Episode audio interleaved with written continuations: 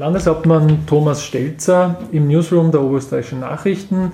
Der ÖVP-Obmann ist der erste von vier Landesparteichefs, die sich im Rahmen der Sommerinterviews 2019 den Fragen der UN-Politikredaktion stellen. Grüß Gott, Herr Stelzer, danke fürs Kommen. Grüß Gott, danke für die Einladung. Mein Name ist Alexander Zenz, mein Kollege Heinz Steinbock und ich werden dieses Interview führen. Herr Stelzer, die ÖVP liegt weit vorne in den Umfragen, sowohl in Oberösterreich als auch im Bund. Gehen Sie locker in die nächsten Wahlen? Es ist erfreulich, dass wir vorne liegen und den Zuspruch der Bürgerinnen und Bürger haben, aber es ist eine Momentaufnahme und wir und insbesondere ich weiß, dass man den Zuspruch sich täglich erarbeiten muss. Daher gibt es ein sehr konsequentes Arbeiten, insbesondere natürlich für Oberösterreich. Sie wirken immer sehr beherrscht und kontrolliert, auch in der Beantwortung dieser Frage. Äh, wann werden Sie emotional? Ich bin ein emotionaler Mensch, weil ohne Emotionen kann man keinen Beruf gut machen, schon gar nicht äh, die Politik. Aber man darf das auch nicht missverstehen und sagen, es ist nur gut, wenn man das Gegenüber möglicherweise nur anblafft oder unfreundlich ist. Ich bemühe mich eben in welcher Situation auch immer eine Gesprächsebene auf Augenhöhe zu halten. Jetzt zu einem Thema, das ja doch Emotionen hervorgerufen hat. Sie hatten der Regierung kurz stets Ihre volle Unterstützung zugesichert. Wie groß war der Schock, als die Koalition in Wien zerbrochen ist? Der Schock über dieses Ibiza-Video war riesengroß, weil es, glaube ich, mir da genauso gegangen ist wie den allermeisten im Land, dass man das gar nicht glauben konnte und nach wie vor äh, das ja höchst eigentümlich und auch anwidernd ist, was da passiert ist. Und dass das von einer Sekunde auf die andere die politische Grundlage umwälzt oder ändert, das war sehr, sehr schnell klar. Und ja, die Folgen hat man gesehen, sieht man jetzt. Was aus meiner Sicht bedauerlich ist, ist, dass es erst zu spät äh, zur Wahl kommt, erst Ende September. Aus meiner Sicht wäre das auch im Interesse der Bürgerinnen und Bürger besser gewesen, wenn man einen früheren Zeitpunkt gewählt hätte. Aber es ist jetzt nun mal so. Wir werden uns aber bemühen, auch in der Wahlbewegung alles dafür zu tun, dass es da zu keinem Auseinanderdividieren kommt und auch zu keinen Gehässigkeiten. Ich glaube, das wollen auch die Leute überhaupt nicht. Welche Fehler hat Sebastian Kurz gemacht in dieser Phase?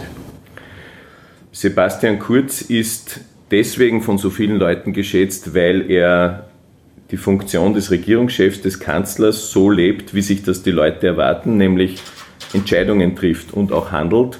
Das hat er auch in dieser Phase gemacht. Ich glaube auch mit aller Konsequenz. Nachdem es aber ein großer Schritt war, war es natürlich auch nötig, dass er mit Leuten geredet hat und diese Entscheidung sich auch kurz, aber doch gut überlegt. Dass die Abwahl der gesamten Regierung dann zustande kam im Parlament, äh, war das auch äh, vielleicht ein taktischer Fehler von Sebastian Kurz? Hätte man auf die, hätte auf die anderen Parteien mehr zugehen können, dass die Regierung über, bis zum Herbst im Amt bleibt? Also ich muss Ihnen ehrlich sagen, ich verstehe das bis heute nicht und ich glaube, da bin ich auch mit vielen im Land in einem Boot. Warum dann aus fast schon einer trotzartigen Haltung heraus, nachdem die, der damalige FPÖ-Obmann mit seinem Ibiza-Auftritt die Regierung gesprengt hat, dann plötzlich die gesamte Regierung abgewählt wurde, was allerdings schon sehr bemerkenswert war, dass manche in der FPÖ im Bunde so quasi am Absatz kehrt gemacht haben und sofort äh, nach einer Zusammenarbeit mit der Bundes-ÖVP jetzt auf Rot-Blau umgeschaltet haben, gerade auch bei dieser Entscheidung. Sie haben ja zuletzt auch gesagt, eine VP-FG-Koalition könne es künftig nur noch ohne Herbert Kickl geben. Ihr Spitzenkandidat, der Clubchef August Wöginger sieht das nicht so, nicht ganz so. Wessen Wort ist gewichtiger in der Partei? Ihres oder das von August Wöginger? Jetzt müssen einmal die Wählerinnen und Wähler entscheiden. Hoffentlich werden wir als ÖVP eine starke Nummer eins und können auch den Bundeskanzler stellen. Und dann wird es am künftigen Bundeskanzler und vor allem auch am Bundespräsidenten liegen, welche Ministerinnen und Minister äh, er, er nennt.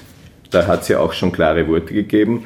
Ich habe nur gesagt, dass wir mit dem Ex-Innenminister öfter Schwierigkeiten gehabt haben, auch in inhaltlichen Fragen.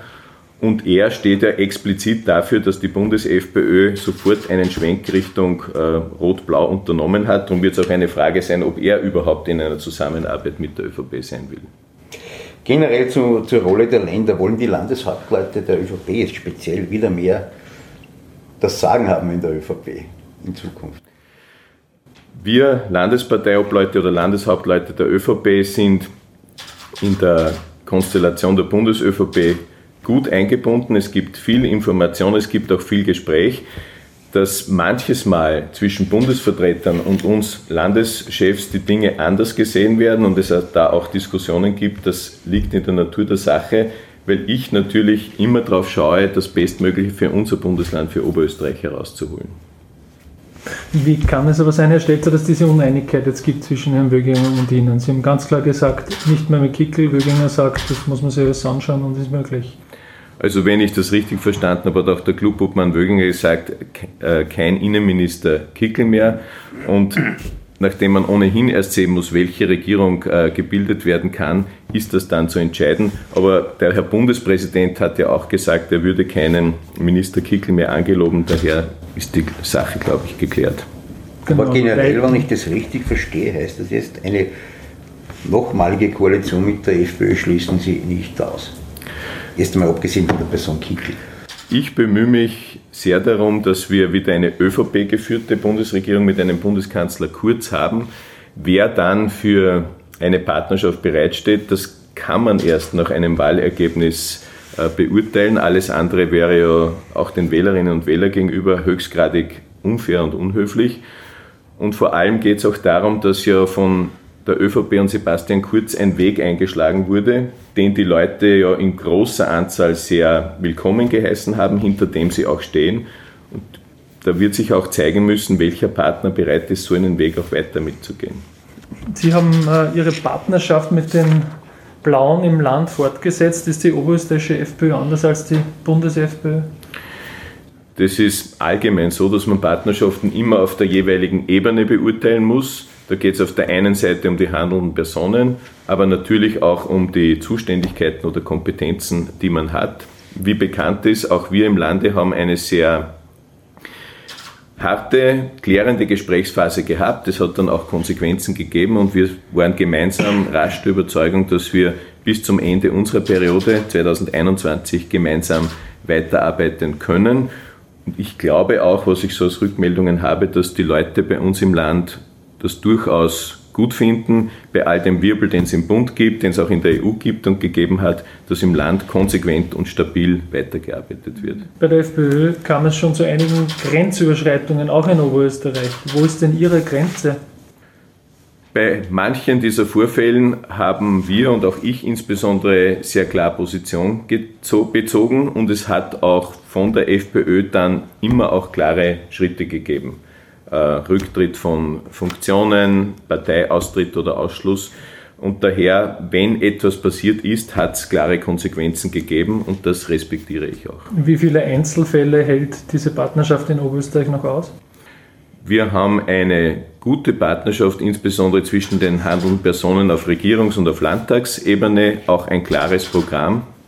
Dort wird offen geredet und auch konsequent gearbeitet. Und natürlich will keiner, dass es irgendwelche Ausritte gibt. Ich habe auch den glaubhaften Eindruck, dass das auch die FPÖ-Landesgruppe nicht haben will. Mhm. Auf Bundesebene geht es zwischen ÖVP und SPÖ offenbar äh, nicht mehr so gut. Äh, ist das auch in Oberösterreich so? Ist da noch irgendeine Basis für ÖVP und SPÖ für eine künftige Zusammenarbeit? Ich verstehe meine Aufgabe als Landeshauptmann für einen klaren Weg zu sorgen, Entscheidungen zu treffen, aber vor allem auch zusammenzuführen. Das gehört aus meiner Sicht heute zum guten Führen dazu, zusammenzuführen. Und nachdem wir in der Landesregierung Einstimmigkeitsraten von, glaube ich, über 95 Prozent haben und auch im Landtag auf der Parlamentsbühne äh, viele, viele Beschlüsse, ich glaube fast drei Viertel einstimmig gefasst werden, zeigt das ja, dass wir uns um dieses Miteinander, wofür Oberösterreich ja auch bekannt ist, äh, immer bemühen und dass es in sehr, sehr vielen Fällen auch gelingt. Das muss man ein bisschen relativieren, weil in der Landesregierung mehr als 80 Prozent der, der, vielen Beschlüsse, die dort fallen, ja, 0815 Beschlüsse sind wie Förderungen für Kanalisierungen oder ähnliches, äh, bei den inhaltlichen Themen gibt es doch teilweise große Gegensätze. Siehe Kinderbetreuung, Mindestsicherung etc. Also jeder Beschluss ist für den, der ihn braucht, wichtig und nicht 0815. Das ist auch bei den Beschlüssen der Landesregierung so. Aber klar, wir sind unterschiedliche Parteien, wir haben äh, auch unterschiedliche Wertzugänge. Das soll ja auch sichtbar werden im Interesse äh, der Wählerinnen und der Wähler. Mir ist es nur wichtig, dass man auch bei diesen ideologischen Disputen, die man austrägt, dass man trotzdem auch äh, sich nach der Diskussion in die Augen schauen kann und dass man in anderen Fragen weiter zusammenarbeiten kann. Und ich glaube, äh, dass das durchaus gelingen kann. Bisher ist es auch gelungen. Ja, zwölf Jahre gab es eine ÖVP-Grünen-Zusammenarbeit im Land. Äh, wäre das auch auf Bundesebene eine Option für die nächste Legislaturperiode? Wie gesagt, äh, das Wer Partner einer starken, hoffentlich Nummer 1 Partei ÖVP im Bund ist, das muss man nach der Wahl beurteilen. Für uns ist jeder, der dann im Parlament ist, natürlich Gesprächspartner. Der Punkt ist, mit wem kann man ein nach vorne gewandtes Programm für Österreich dann wirklich auch schmieden. Wenn man über die künftige Bundesregierung spricht, muss man auch über die Inhalte etwas sprechen. Da ist ja einiges liegen geblieben. Was sind Ihrer Meinung nach die drängendsten Probleme, die zur Lösung anstehen? Da wären wir heute gar nicht fertig in dem Interview. Äh, wir, wir haben äh, mit der abgewählten Bundesregierung einiges äh, am Verhandlungswege gehabt, zum Beispiel auch die große Lösung für den öffentlichen Verkehr im Zentralraum, in der Landeshauptstadt und rundherum, die wirklich knapp vor Vereinbarung gestanden ist. Die steht jetzt leider. Darum ist aus meiner Sicht diese Phase der Übergangsregierung halt wirklich ein Übergang, der aus meiner Sicht eben zu lange dauert. Wir haben im Sportbereich ähm, Diskussionen über Unterstützung für Maßnahmen gehabt, in vielen anderen mehr. Letztlich ist für uns auch wichtig zu wissen, die angekündigte Steuerreform, die Sinn macht, weil sie viele entlasten würde, kommt die jetzt dann wirklich, weil auch da ist neben dem einen Schritt, der für heuer beschlossen wurde, jetzt natürlich Unklarheit, brauchen die Leute Klarheit, aber auch wir als öffentliche Hand brauchen Klarheit, weil da geht es auch dann darum, haben wir mehr, mehr oder weniger Geld zur Verfügung. Also es gibt vieles, wo ich großes Interesse habe, dass wir auch bald wieder eine Regierung haben, die auch zu Entscheidungen bereit ist. Klimaschutz ist in den letzten Monaten äh, zu einem beherrschenden Thema geworden. Äh, wie sehen Sie das? Ist, ist das das drängendste Problem? Sie haben es jetzt, jetzt erst einmal nicht erwähnt. Klimaschutz ist ein Riesenthema, in dem wir mittendrin sind, wo es mir aber um eines geht. Da gibt es die einen, die so quasi die Leugner des Klimawandels sind und dann die anderen, die die radikalen äh, Öko-Utopisten sind, äh, die auch den Wohlstand mindern wollen. Da geht es mir um den vernünftigen Weg in der Mitte, zu sagen, wir tun das, was wir tun können, wir machen, was machbar ist und gerade wenn wir hier in Linz sind, muss man sagen, hat Oberösterreich auch da einiges vorzuweisen. Wir sind eine, ein Industrieproduktionsstandort, ich glaube mittlerweile der modernste und auch sauberste, äh, den es in Europa oder in der Welt gibt. Da wurde schon bisher eben viel Verantwortung gezeigt. Und wir haben jetzt selber im Lande auch wichtige Entscheidungen getroffen für den Klimaschutz, großer, großer Investitionsbrocken im öffentlichen Verkehr mit den ÖBB, so viel wie überhaupt noch nie, über 700 Millionen Euro. Uh, unser Landesenergieunternehmen wird die sauberen Energieformen Wasserkraft und Photovoltaik ausbauen. Und wir haben gemeinsam mit der Landeshauptstadt Linz dieses Paket zur Verbesserung und Sanierung der Linzer Luft beschlossen. Also wir reden nicht nur über dieses Thema, wir nehmen es in Verantwortung wahr und machen eben dann auch die Dinge, die nötig sind. Wenn Parteien wie der ÖVP jetzt so stark auf den Klimaschutzzug aufspringen, wenn man das so nennen kann, ist das nicht etwas billig, weil es war immer ein Kernthema der Grünen. Schon. Wenn man so wie die ÖVP die Hauptverantwortung hat und sie auch wahrnimmt und auch Entscheidungen und Maßnahmen trifft, dann ist man immer für das, was am drängendsten ist, zuvorderst auch zuständig. Und darum ist es aus meiner Sicht sonnenklar, dass auch wir Klimaschutzmaßnahmen jetzt eben auch herbeiführen, umsetzen und nicht bloß äh, darüber reden. Und mir ist es nur wichtig zu sagen, Oberösterreich und gerade auch die führende Partei, die ÖVP in Oberösterreich, hat in Sachen Klima oder wenn man es noch größer definiert, Umweltschutz, immer auch Maßnahmen gesetzt und durchaus Verantwortung gezeigt. Noch mal kurz zur also vorigen Regierung, Türkisblau hatte doch vielfach die Strategie, hatte man den Eindruck, viele Maßnahmen mit dem Thema Migrantenmigration zu verbinden. Sollte das die nächste Koalition auch machen? oder gefällt Ihnen das nicht, wie vielen Christ anderen christlich-sozialen auch? Die Frage von Flucht und Migration ist eine, die uns in Europa und damit auch in Österreich begleiten wird. Nicht zuletzt ist auch die Klimafrage eine, die ja auch am Ursprung von Flucht stehen kann und wird. Darum ist auch dort das Handeln äh, sehr wichtig. Und wie man leider sieht, ist auch in der großen Europäischen Union diese Frage noch lange leider nicht gelöst. Und nur weil jetzt momentan die Zahlen derer, die ins Land kommen, geringer sind, als das früher war, heißt das noch lange nicht, dass das nicht wieder ein forderndes Thema werden könnte. Und es das heißt leider auch noch nicht, dass wir in Europa einen, einen ordentlichen Umgang und eine ordentliche Lösung in dieser Frage gefunden haben. Zuletzt hat es ja keinen oberösterreichischen Minister, keine Ministerin gegeben in der vergangenen Bundesregierung. Wann die ÖVP wieder Regierungsverantwortung übernimmt, werden Sie darauf pochen, dass ein Vertreter Oberösterreichs in dieser Regierung Platz hat? Also da kann ich jetzt nur in meiner Rolle als ÖVP-Obmann äh, im Lande reden. Die Position des Clubobmanns, die wir jetzt mit dem August Wöginger, der unser Landesspitzenkandidat ist, haben, ist eine ganz zentrale. Ich glaube, dass der auch in viel mehr Fragen drinnen ist und auch viel mehr bewegen kann als vielleicht ein Minister, der nur für ein Ressort zuständig wäre, so einen Dreh- und Angelpunkt in einer Regierung zu haben, wo hoffentlich die ÖVP wieder Hauptverantwortung hat, die ist mir wichtig. Da stehen aber die Chancen mit Wöginger gut. Was sich schon abzeichnet, ist, dass Parteienfinanzierungen und Spenden zum großen Wahlkampfthema werden dürften. Warum scheuen Politiker so sehr die volle Transparenz, hat man den Eindruck, etwa auch bei parteinahen Organisationen, die es auch in Oberösterreich gibt? Also das Stichwort Transparenz ist mir in dem Zusammenhang das Wichtigste. Ich bin dafür, dass Parteien für ihre demokratische Aufgabe auch ordentlich Mittel bekommen. Das ist in Österreich, auch in Oberösterreich so geregelt, aber da muss es Transparenz und Kontrolle geben. Oberösterreich war das erste Land, das äh, die Transparenzdatenbank befüllt hat, alle Förderungen dort auch entsprechend eingespeist hat. Das heißt, bei uns ist das seit Jahren nachvollziehbar. Wir haben sogar vor einiger Zeit die Untergrenze, wo dann Förderungen hineingestellt werden müssen, noch einmal gesenkt. Also ich glaube, da ist Oberösterreich ein Vorreiter, was Transparenz anlangt. Bekommt die ÖVP Oberösterreich private Spenden?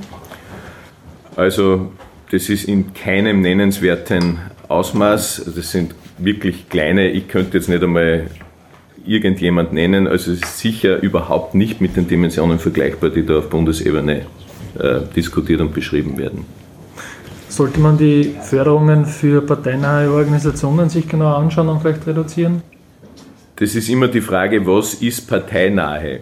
Weil sehr viele von Vereinen, Organisationen, die im Land Aufgaben übernehmen, im sozialen Bereich, im Sport, wo immer, ja, für die Gesellschaft Aufgaben übernehmen, wo dann die öffentliche Hand, das Land oder auch die Gemeinden Projekte fördern. Ähm, wenn das jetzt Vereine sind, die sich im Umfeld einer Partei bewegen, dann machen sie ja trotzdem Aufgaben für die Öffentlichkeit.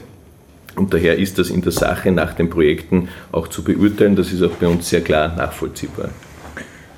2021 gibt es die Landtagswahl in Oberösterreich. Kann man bis dahin noch große neue politische Initiativen erwarten?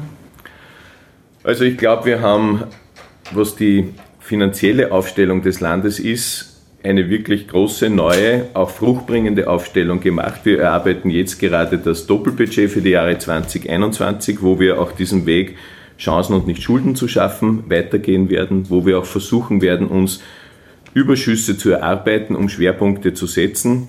Und wir haben noch durchaus Schwerpunkte für uns, in der Pflegefrage, da müssen wir äh, weiterkommen. Es muss sich jeder bei uns im Land darauf verlassen können, dass es hochqualitative Pflege gibt. Da brauchen wir aber auch die Leute dazu. Stichwort Mitarbeiterinnen und Mitarbeiter ist in fast allen Bereichen Oberösterreichs eine zentrale Frage, wo wir auch weitergehen. Und das große Feld der Infrastruktur, das vom Breitband bis zum öffentlichen Verkehr geht, das wird uns noch ordentlich beschäftigen. Also es gibt genug zu tun bis mhm. im Jahr 2021. Mhm. Sie haben schon angesprochen, ähm, den Bereich Spitäler, Pflege, Altenheime, aber auch in den Gemeinden gibt es äh, Rufe nach mehr Geld, nach besserer Personalausstattung. Die werden immer lauter. Es zwickt hinten und vorne, sagen viele. Wie wollen Sie diese Herausforderungen stemmen? Gibt es da Entgegenkommen den Beschäftigten gegenüber?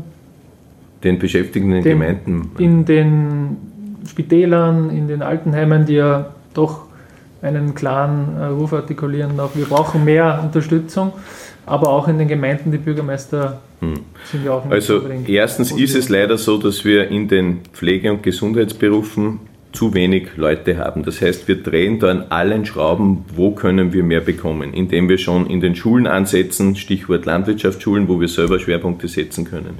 Bei den Wiedereinsteigerinnen und Wiedereinsteigern, auch beim Anwerben von Mitarbeiterinnen und Mitarbeitern von außen.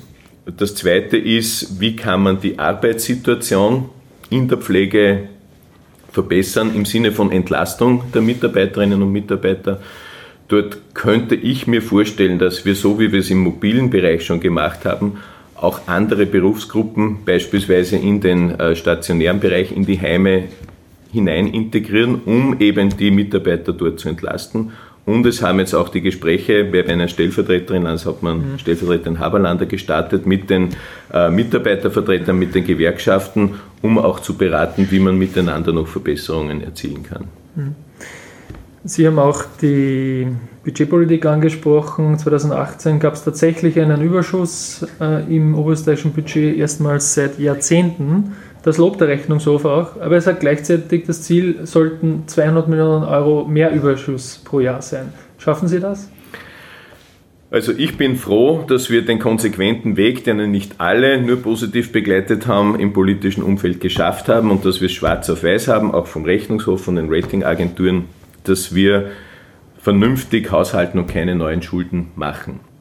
Äh, ich habe vorhin die Steuerreform angesprochen. Wenn die kommen sollte, so wie es die vormalige Regierung angekündigt hat, dann bedeutet das für das Land Mindereinnahmen in den nächsten vier Jahren ungefähr 300 Millionen Euro weniger an Einnahmen. Wenn das so kommt, dann möchte ich aber das so umsetzen können, dass wir zu keinen neuen Belastungen äh, greifen und auch zu keinen großen Einschnitten, die die Leute spüren. Äh, daher nachdem das vor uns liegt und ich mit weniger Einnahmen rechnen muss, ähm, ist das Ziel, mehr Überschüsse zu erzielen, im Ausmaß, wie es der Rechnungshof sagt, zwar ein großes, mir ist es aber wichtiger, dass wir keine Belastungen für die Leute setzen. Damit äh, bleibt das Ziel in den nächsten Jahren, einen ausgeglichenen Haushalt zu haben und kein Defizit zu machen. Wir haben ja eine Mittelfristplanung vorgelegt für die nächsten vier Jahre, die, wenn man die Steuerreform schon abzieht, schon auch mit Überschüssen äh, ausgewiesen ist, Gott sei Dank. Äh, aber die sind natürlich nicht in dem Ausmaß, wie wir es machen könnten, wenn es die Steuerreform nicht geben würde. Aus Wien gab es vor ein paar Tagen die Information, äh, dass die Länder äh, durch die Steuerreform die erste Tranche nicht belastet werden sollen, dass es hier Ausgleichsmaßnahmen geben wird. Das ist ja nur diese erste Tranche, über die ich auch froh bin, wo es um die Sozialversicherungsbeiträge geht. Aber wenn dann die nächsten Schritte kommen mit den wirklich spürbaren Entlastungen, dann führt das unweigerlich durch den Finanzausgleich auch in den Ländern und Gemeinden zu Mindereinnahmen. Bin aber dafür, dass wir die Leute entlasten, weil es ohnehin hoch an der Zeit ist. Das Verhältnis zwischen Ihnen und Bürgermeister Klaus Luger, dem Linzer Bürgermeister, hat sich äh, zuletzt verbessert, ist zu hören. Äh, man spricht miteinander und auch gar nicht so schlecht anscheinend. Äh, wann gibt es denn die große Einigung über alle Konfliktthemen, die so noch offen sind? Wir sprechen laufend miteinander, nicht nur, weil wir uns lange kennen, sondern das sehe ich auch in meiner Aufgabe, dass wir auch mit dem Bürgermeister der Landeshauptstadt eine gute Gesprächsebene haben. Wir haben zum Beispiel im Sport, in den Stadionfragen, äh, jetzt eine Einigung erzielt. Äh, es ist nur so, in der Stadt Linz ist eine gewisse Änderung eingetreten. Früher wollte die Stadt in vielen Bereichen mitreden und auch mitzahlen, in der Kultur, äh, im Verkehr, im Spitalsbereich. Das wird jetzt offensichtlich anders gesehen. Man will eher raus, will eher auch finanziell keine Mitverantwortung mehr übernehmen. Und darüber muss man äh, natürlich reden, weil ja die Qualität in der Versorgung der Leute bleiben soll. Und das ist natürlich etwas, was man ausdiskutieren und wo man auch verhandeln muss, aber die Gesprächsebene ist eine gute. Eine Entflechtung in gewissen Bereichen äh, schadet ja sicher nicht es ist immer gut zu wissen, wenn der, der verantwortlich ist, auch die finanzielle Verantwortung hat. Bisher, wie gesagt, hat gerade die Stadt Linz eben in den letzten Jahren darauf Wert gelegt, überall auch mitreden zu können und war daher auch Mitzahler. Das sieht man jetzt offensichtlich anders und daher muss man mhm. darüber verhandeln. Kurze letzte Frage dazu. Wird die Stadt Linz 2020 noch am Kepler-Uniklinikum beteiligt sein oder wird sie schon ausgestiegen sein?